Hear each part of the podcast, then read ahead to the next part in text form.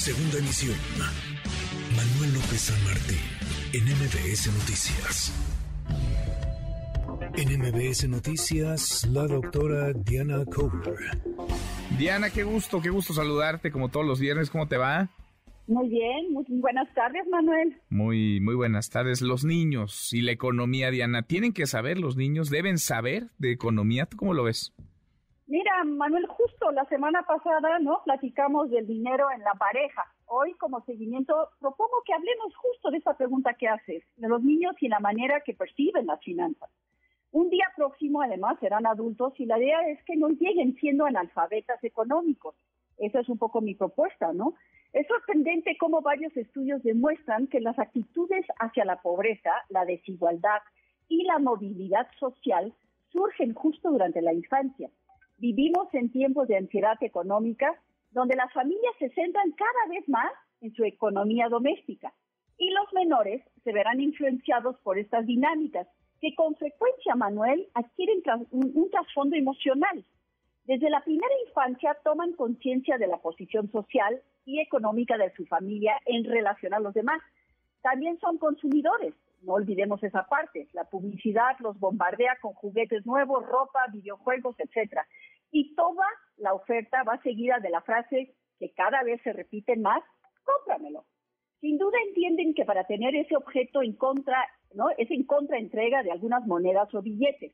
Y aquí es donde entra el concepto de, de la economía ingenua. Es decir, ¿Qué entienden los niños de economía? Pues fíjate que en el 2005 se les pidió a menores de entre 10 y 15 años que explicaran el sentido de los impuestos. ¿Por qué? Y sobre todo, ¿para qué sirven? Fueron muy, muy pocos los que pudieron decir algo sobre el tema. Esto es preocupante, ¿no?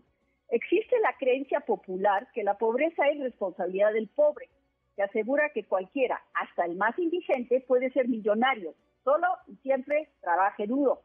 Este razonamiento concluye que aquellos que no logran salir de la pobreza son responsables de su situación, pero todos sabemos que eso no es así. En una circunstancia de pobreza juegan muchos otros factores que tendemos a negar. Para explorar esto a través de la lente de la economía ingenua, preguntaron a varios niños sobre el tema. Los más pequeños no respondieron, solo dijeron que una persona es pobre porque no tiene dinero. Se comprobó en otro estudio de MISRI que los niños a los que se les dio algo de información sobre movilidad económica lograron definir la pobreza como un estado difícil de cambiar. No culpaban a los pobres por su situación económica, es decir, los niños entienden si se les explica bien y con claridad ¿no? este, este asunto de la economía. Y mira, Manuel, yo, yo propongo una visita al Museo Interactivo de Economía, que está en el centro de la Ciudad de México, donde por medio de juegos y otras actividades enseñan cómo funciona el mundo de los números y la economía. Tanto, mira, tanto, sirve tanto para adultos como para niños. Y puedes comprobar que entre juego y juego aprendes de finanzas. Sin duda, Manuel, saber gestionar el dinero es base en estas, es, es base en esta sociedad